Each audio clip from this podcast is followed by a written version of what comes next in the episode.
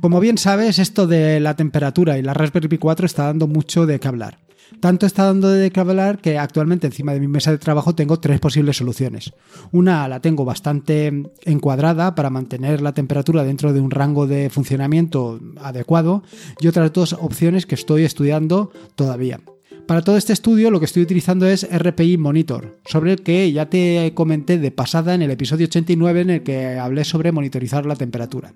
Pero es que RPI Monitor te permite, además de monitorizar la temperatura y otra serie de parámetros para saber y conocer perfectamente el funcionamiento de tu Raspberry, hacer muchas otras cosas. Y muchas otras cosas que las puedes hacer o las puedes visualizar directamente desde tu móvil, sin tener que acceder a la Raspberry, y de una manera muy visual.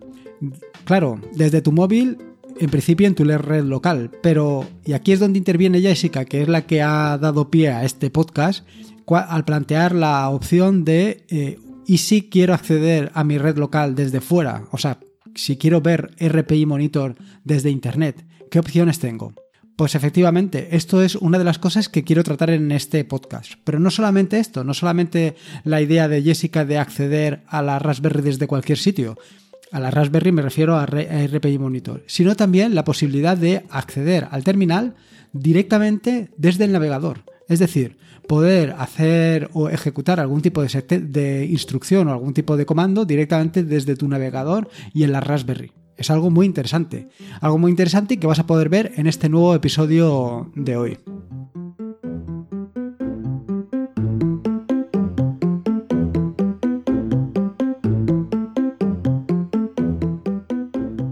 Soy Lorenzo y esto es Atareado.es versión podcast. Este es el episodio número 97 del podcast, un podcast sobre Linux, Ubuntu, Android y software libre.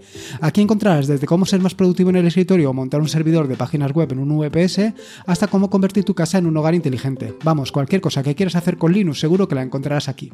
Como te decía en la introducción, el objetivo de este nuevo episodio del podcast es precisamente hablar primero de RPI Monitor, las posibilidades que tiene y sobre lo planteado por Jessica de poder acceder a RPI Monitor para conocer todo el funcionamiento de tu Raspberry desde cualquier sitio, desde internet o desde cualquier sitio sin, vaya, teniendo las cosas más o menos protegidas, teniendo las cosas para que no pueda acceder cualquiera, sino que esté, vaya, que te pida por lo menos un usuario y contraseña para poder acceder. Pero antes de meterme en faena, quería contarte algunas cositas, como hago normalmente todos los jueves. Y quería contarte exactamente en qué te ando metido. Antes que nada, eh, el tema de la donación siguiendo con el proyecto iniciado por Pedro Mosquetero Web de 12 meses, 12 donaciones para el software libre, la donación de este mes, la donación del mes de julio, ha ido para Blender y además coincide precisamente con el lanzamiento de la nueva versión de Blender y la profunda renovación que ha tenido desde el punto de vista no solamente estético, sino también desde el punto de vista funcional de esta aplicación. Creo que eh, le dedicaré un nuevo episodio del podcast a Blender un poco más adelante cuando ya haya visto y haya podido probar con suficiente, vaya, suficientemente para, para darte mi propia opinión. Por otro lado, Respecto al tema del artículo, sí, como estoy en verano y en horas bajas, pues solamente he podido publicar un artículo, pero básicamente se trata de la última entrega del tutorial sobre scripts en Bash. Y este se trata o va a tratar del tema de la depuración, depuración de scripts depuración de scripts realizados en Bash, evidentemente. Se trata de una herramienta que al final te va a dejar todos tus scripts perfectamente niquelados y en el caso de que tengas cualquier error o cualquier, pues poderlo localizar de una manera sencilla. Por otro lado, eh, una vez terminado este tutorial, el siguiente de los tutoriales que iniciaré y ya va a ser en el mes de septiembre, te voy a dejar unas semanas de descanso de tutoriales, va a ser el tutorial sobre Docker. Eh, esto va todo enfocado a, en, el mes de septiembre, no solamente lanzar el tutorial de Docker, sino también eh, profundizar en el tema del el control o la gestión de una granja de Raspberry, que yo creo que va a ser muy interesante y seguro que te va, te va a parecer, vaya, por lo menos curioso.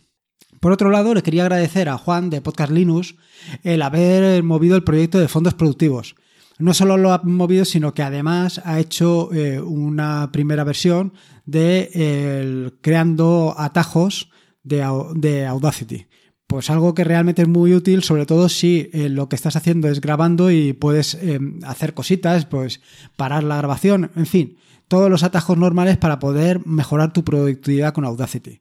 En este sentido, he cambiado em, tanto en el que tengo hecho yo de BIM como en el que ha hecho él de Audacity eh, los créditos poniéndole a cada uno los suyos. Eh, inicialmente estaba puesto el enlace de atarea.es, pero claro, me parece absurdo. Si en ese lo ha hecho Juan, pues lo suyo es que los créditos vayan para Juan.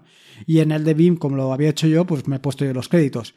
Pero además te voy a hacer otro planteamiento y es que por cada, eh, por cada fondo de pantalla que hagas, yo voy a hacer uno más.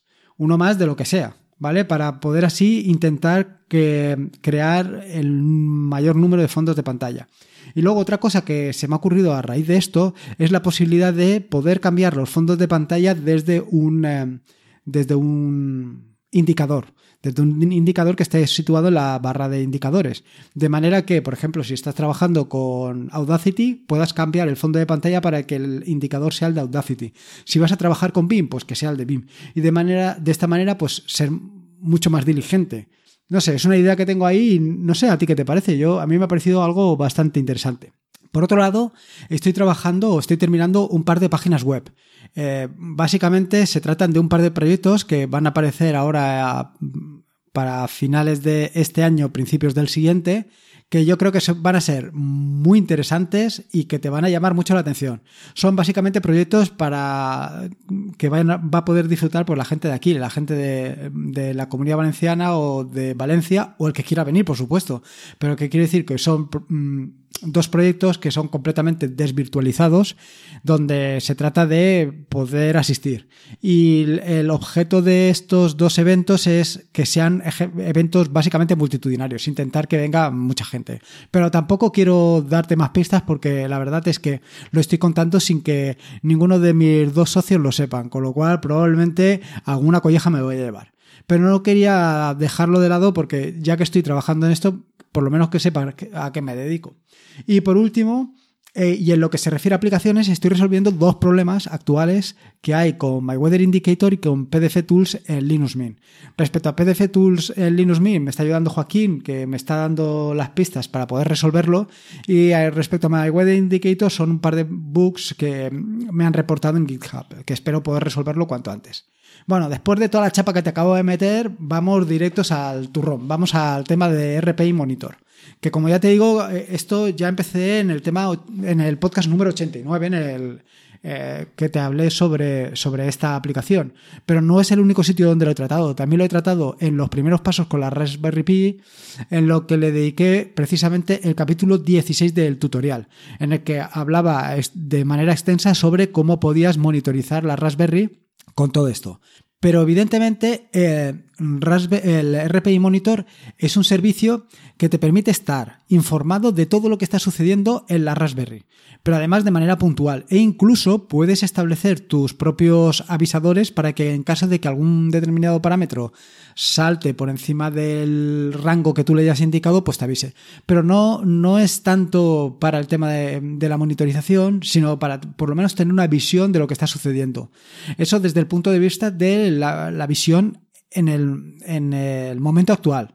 Pero sobre todo está el tema de las estadísticas, donde, te va, donde vas a poder ver en un periodo de 24, 48 o, más días, o sea, o más horas que se convierten ya en días, perdón, vas a poder ver cuál ha sido la evolución de los parámetros que tú elijas. Que esos parámetros pueden ser desde la carga de CPU hasta cualquier otra cosa que eh, se pueda mm, ver de una manera fácil. Mm, un poquito más adelante te indicaré algunas cosas que, puedes ver, ¿vale? O sea, quiero decir que al final, eh, desde el móvil, desde tu propio Android, vas a poder ver todas estas cosas. Al final, eh, eh, no es más que una página web, una página web que está corriendo en tu servidor y, y, en tu servidor, en tu Raspberry. Con lo cual, eso lo puedes ver en cualquier cosa. Como resulta que esta página web es adaptativa, es responsive, que se dice, lo que si la ves en el móvil, pues la, vas a ver más concentrada, pero va a ser perfectamente visual y si la ves en el ordenador, pues tendrás otra visión, mm, eh, digamos, más clara o más abierta. Respecto a qué puedes ver, bueno, pues puedes ver cualquier cosa que se pueda ejecutar directamente desde un comando en la terminal, pero puedes ver valores de CPU, carga, frecuencia, tensión, la temperatura de la Raspberry, el uso de memoria y el de memoria RAM y memoria de intercambio, la situación de los diferentes servicios que tengas funcionando en la Raspberry, es decir, si tienes Engines, MySQL, si tienes, eh, vaya, cualquier servicio que tengas se puede monitorizar para saber si está arriba o no estaba. Y luego, por otro lado, eh, por supuesto, también puedes conocer los estados de transferencia de, datos vía Wi-Fi. Y todo esto, como digo, todo esto lo puedes tener eh, monitorizado. O sea, lo, puedes tener estadísticas de esto. Con lo puedes ver la evolución de todos estos parámetros a lo largo del tiempo. No solamente esto, sino que además te permite integrar Sell in a Box, que es algo que estaba comentando em, al principio del podcast. Eh, Sell in a Box es un servicio que te permite ejecutar instrucciones de terminal directamente desde un navegador web. ¿Y desde qué navegador web? Pues ya te digo que desde cualquier navegador web que permita ejecutar JavaScript y CSS, con lo cual prácticamente hoy por hoy cualquiera funciona. Y cualquiera de los que normalmente utilizas tú, ya sea Firefox, Chromium, Chromium, todos estos va a funcionar. Y esto es una gozada, porque realmente no necesitas SSH, sino que va directamente a tu equipo. Con lo cual, eh, simplemente te conectas, desde cualquier navegador, desde Firefox, te, lo ejecutas y empiezas a escribir en el terminal, te haces login y empiezas a ejecutar las instrucciones que tú consideres. Llegados a este punto, ¿Qué inconveniente tiene esto? Bueno, pues evidentemente el inconveniente te lo puedes imaginar, que si lo tienes expuesto a Internet, cualquiera puede entrar en tu Raspberry y hacer lo que quiera. Hace falta ponerle algo de seguridad. Y ese algo de seguridad es precisamente lo que hablaba Jessica de, em, sí, yo expongo mi Raspberry a Internet, pero si tengo RPI, Monitor y tengo Selina Box disponibles, de alguna manera tengo que impedir que cualquiera pueda entrar. Y para impedir que cualquiera pueda entrar, pues hace falta por lo menos un nombre de usuario y una contraseña. Y aquí es precisamente donde entramos. Primer paso, acceder a RPI Monitor desde fuera de tu red local. Esto es algo que he contado en innumerables ocasiones en el podcast, que es el tema de em, acceder a tu Raspberry con IP dinámica, en el caso de que tengas IP dinámica. Eh, ¿Cómo hacerlo esto? Bueno, esto es tan sencillo como utilizar un servicio como puede ser DAC-DNS que te lo va a poner facilísimamente. Y es eh, al final no es más que un script que lo tienes que ejecutar con un Chrome para que vaya reportando a DNS cuál es tu IP y tú puedes de esta manera acceder fácilmente. Por otro lado, desde tu router, desde el router de tu equipo, vas a tener que mm, redirigir eh, los puertos 80 y 443 básicamente a tu Raspberry para que eh, RPI Monitor está accesorio, uh, perdón, tenga acceso desde fuera como bien sabes, RPI Monitor, y si no te lo digo, eh, funciona a través del puerto 8888 y el em, Selina Box está funcionando a través del puerto 4200. Ahora, que, ¿cómo vas a hacer esto? Porque yo no te voy a... no vas a abrir más puertos, vas a abrir solamente el 88, digo, perdón, vas a abrir solamente el 80 y el 443 con lo cual es necesario redirigir estos dos puertos de alguna manera para que sean accesibles desde Internet. Y aquí es precisamente donde intervendrá la pregunta de Jessica. Sin embargo, un paso intermedio antes de llegar a eso es que es preciso cifrar las comunicaciones. Es decir, básicamente y resumiendo, se trata de poner Let's Encrypt para que todas tus comunicaciones estén cifradas y sepas que todo va a funcionar perfectamente. Y ahora, ¿cómo puedes securizar y autenticar con para evitar que cualquiera pueda acceder? Bueno, pues esto es tan sencillo como utilizar un proxy inverso. ¿Qué dependencias tienes? Básicamente la dependencia que tienes es engines. Vas a montar engines como proxy inverso, de manera que eh, a la hora de comunicarte, a la hora de comunicarte tanto con RPI Monitor, que lo estás viendo en el 8888, en el puerto 8888, o con Selina Boss, que lo ves en el puerto 4200, con eh, el proxy inverso vas a redirigir la comunicación desde esos puertos al puerto 443 o al, bueno, básicamente al puerto 443. Antes de esto hay un paso intermedio, que es el tema de la gestión de autenticación. Para eso hay que hacer un pequeño script y eh, que por supuesto está en las notas del podcast, pero que además te va a ser de mucha utilidad si estás siguiendo el tutorial de scripts en bash que he comentado al principio. Eh, al final son tres instrucciones lo que, hay que, lo que hay que hacer. Primero, pedir el nombre de usuario, siguiente la contraseña y luego esto cifrarlo. Esto lo, lo, tienes que hacer para cada uno de los usuarios que quieras que tengan acceso a RPI Monitor. Si solamente vas a acceder tú, pues solamente tendrás ese, ese usuario. Pero si quieres que entras tú, que entre tu mujer, un amigo o un primo, pues tantos usuarios como como quieras. Y para cada uno de los usuarios su correspondiente contraseña. Este, este script solamente lo vas a utilizar para eso, para añadir usuarios. Una vez tengas añadidos tus usuarios, lo único que tienes que hacer es configurar el proxy inverso. En las notas del podcast te he dejado un, básicamente el detalle de cómo configurar tu proxy inverso para poder acceder tanto al 80, al 443, como para hacer el proxy inverso del RPI Monitor y del Selina Box. Respecto a esto, un par de observaciones. Primero, tienes que cambiar el, eh, en el, perdona, en la configuración que he dejado en las notas del podcast vas a tener que cambiar tu dominio.dactns.org por tu dominio, evidentemente, porque si no, no vas a acceder a ningún sitio o a lo mejor accedes a alguien que tenga como dominio tu dominio. Y luego, por otro lado, en el caso de que hayas cambiado los puertos de RPI Monitor y Selina Box del 8888 y el 420 a otros, pues tendrás que cambiarlo correspondientemente. Y con esto, básicamente, ya vas a tener configurado perfectamente Engines y el para acceder a esos dos servicios. Ya te digo que cualquiera de los dos funcionan perfectamente. RPI Monitor sobre todo es que es una gozada. Estás donde estás, y estás preocupado porque hay una ola de calor en tu ciudad y no sabes cómo se está comportando la Raspberry, pues simplemente te tienes que ir a, a Android, entras en tu dominio.dacdns.org, metes tu nombre de usuario y contraseña y pum, ya estás allí viendo exactamente cómo está tu eh, Raspberry. Si tienes otro servicio, no sé exactamente qué servicios puedes tener, pues exactamente igual, los tendrías ahí monitorizado y podrías saber exactamente su funcionamiento.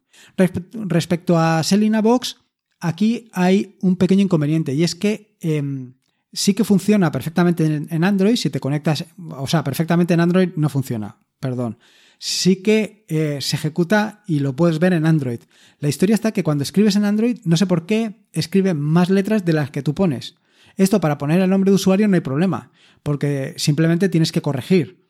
Pero si has hecho como yo, que el nombre de, perdona, la contraseña no aparece claramente, no, no aparecen ni los asteriscos ni nada, sino que es en vacío, pues no sabes exactamente lo que estás escribiendo. Y aunque aparezcan los, asteriscos, no sabes si has puesto eh, la contraseña, has puesto otra contraseña, en fin, que estás un poco perdido. Con lo cual, desde Android yo no he conseguido que funcione. Si tú lo has conseguido y, te funciona a ti, pues mm, te rogaría que me dijeras cómo lo has hecho. Pero vamos, eh, no sé, en fin, no sé qué, exactamente qué problema puede tener. Pero vamos, con independencia de eso, te puedes conectar a, no te sé decir, al ordenador del, del hotel donde estés, bueno, si te llevas el ordenador desde el ordenador, en fin, y no hace falta que hagas un SSH, sino que directamente desde ahí lo, tienes solucionado. Como ves, es una solución muy interesante, no solo para saber, primero, cómo tienes tu Raspberry con independencia de donde estés, sino también para poder trabajar con ella sin necesidad de acceder vía SSH. Espero que te haya resultado interesante y si lo implementas y te da cualquier problema o no te da problemas y es un éxito, pues no dudes en ponerte en contacto y contarme tu experiencia. En las notas del podcast que encontrarás en ataria.es están todos los enlaces que he mencionado a lo largo del mismo, además de las notas, los scripts, en fin, todas estas cosas que normalmente pongo para que te cueste muy poco implementar eh, lo que yo he hecho. Pásate por atareado.es y me dejas tu opinión, tus ideas o incluso si no quieres pasarte por atareado porque te resulta más cómodo hacerlo desde, desde Telegram, entra en Telegram y ponte en contacto conmigo, dame tu opinión. Y otra cosa que te voy a pedir, una valoración en iTunes, en en en la plataforma que estés utilizando, utilizando, perdón. Más que nada por dar a conocer el podcast. Cuanta más gente conozca el podcast, más gente eh, va a poder disfrutar de Linux y todas las cosas y todas las maravillas que hacemos. En fin, creo que ya te he dado bastante la paliza para estar en el mes de agosto. Eh, recordarte que esto es un feed, esto no es un feed, esto es un podcast, un podcast asociado a la red de podcast de sospechosos habituales y que te puedes suscribir al feed de la red de podcast de sospechosos habituales en feedpress.me barra sospechosos habituales. Por último, y como hago siempre, recordarte que la vida son dos días y uno ya ha pasado, así que disfruta como si no hubiera mañana y si puede ser con Linux, mejor que mejor. Me quedo aquí entretenido viendo mis estadísticas de RPI Monitor. Un saludo y nos escuchamos el próximo lunes.